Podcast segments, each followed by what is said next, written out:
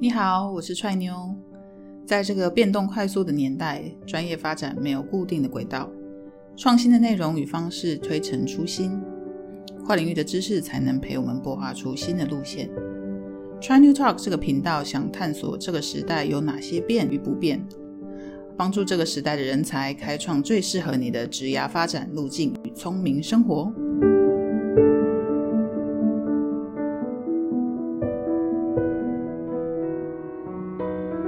今天想跟大家分享一本谈跨领域创新的必读圣经，也是我最喜欢的一本书，叫做《穷查理的普通常识》。这本书呢，虽然被归列在财经领域里面，但我觉得它应该是每个领域类别都应该要有的一本书。这本书的作者是查理·蒙格，他是波克夏创办人巴菲特最信赖的老朋友。查理·蒙格跟巴菲特相差七岁，他跟巴菲特可说是情同手足。他们不但外貌相似，而且个性互补。穿着上，他们总是一套休闲西装，一副黑框眼镜，随身带着一本书跟资料，就是他们的典型风格。虽然他们看起来如此契合，但是他们可不是在第一天认识就欣赏彼此。那这边我们先聊聊两位投资大师的性格差异。查理·蒙格喜欢阅读，他的子女形容他是所谓的“行走的书柜”。他在子女们小的时候最爱出的一道谜题呢，就是爸爸的双手猜一个东西，答案永远都是书，因为不论走到哪里，他总是在思考或是阅读。蒙格对于知识的吸收可说是到了非常痴迷的程度，而且不分领域大小通吃，是个典型的理性思考学究。他只投资自己懂得的领域，就连捐款都只捐给医院或是学校。因为他知道这对人的身心有最直接的帮助。巴菲特也喜欢阅读，但是跟蒙格相比，他更喜欢跟人聊天，习惯在镁光灯面前分享他的投资理念，比较呢像是一个老师的角色。他更喜欢用故事解释他的投资心法，像是著名的雪球理论，就说人生就像滚雪球，你只要找到够湿的雪跟很长的坡道，雪球就会越滚越大。对比现实的状况来看，到底什么是雪球理论呢？所谓的坡道就是时间的长度，所以除了活久一点，另外一个呢，就是要记得早点开始投资。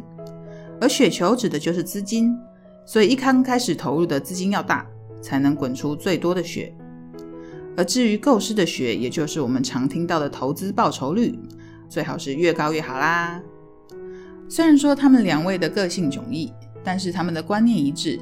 所以，就算是分别用各自擅长的方式搜集分析资料，他们得出来的投资结论常常是高度相似的。所以，某种程度呢，也可以达到彼此验证的效果。不过，这可不是一刚开始就是这样哦。早年巴菲特用的那一套，都是跟他的导师，也就是证券分析之父格拉汉所学的。他的方法就是去找到那些市场前景还好，但是还有利用价值的便宜标的来投资。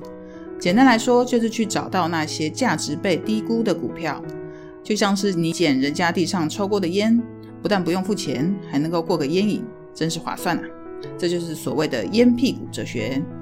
但是呢，蒙格不赞同这样的做法，他认为应该要花时间去找值得投资、价格合理的伟大企业，因为这些企业的体质良好，就像是被护城河保护的城堡一样。他认为这才是长期投资的核心标准。所以他的哲学就是花时间去寻找与等待优秀的企业，不要随便出手，尽量减少投资决策，免得事后要花更多的时间去处理贪小便宜惹来的麻烦。这就是蒙格的价值投资法。那你说这两种投资的方法有没有被考验的时候呢？诶，还真有哦。在一九七五年，巴菲特以低价买了一间纺织工厂，虽然当时的纺织业已经衰退。但是诚意的利润还是有的，而且这个收购的价格已经是综合考量了坡克夏原有的纺织生意跟坡克夏的资产以后协商而成的，怎么看都是一笔划算的交易。不过啊，这间纺织工厂实际上是个大灾难，像是因为购买新型机器而让公司的现金卡住，再加上公司内部的人事混乱，巴拉巴拉，简直就是一团乱。果然不出所料，收购进来没过几年就倒闭了。这时候巴菲特才肯认输，结束了纺织的业务。虽然巴菲特因为烟屁股哲学而吃了大亏，但也因此让他重新调整投资步伐，从捡便宜的价格考量转为向蒙格学习好体质的价值取向。也因此，在一九七八年的时候，蒙格正式加入，成为波克夏的副董事长，跟巴菲特一起共同管理波克夏到今天。在一次访问时，巴菲特被问到说：“如果他跟蒙格有意见上的分歧，那他们会怎么做？”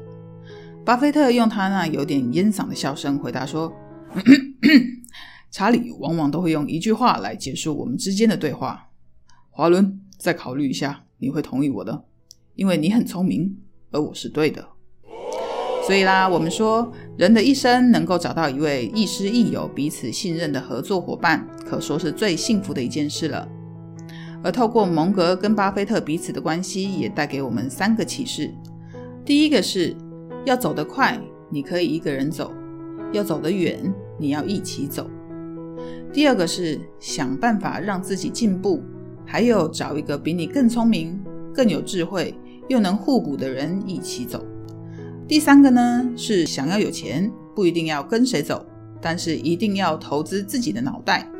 只有跨领域的知识能帮助你做最有智慧的决策。以上就是我们这一集的分享。别忘了来 Try New Try New 粉丝团逛逛哦！你手指的一点就是改变知识产业的一大点。那我们下集再见喽，拜拜！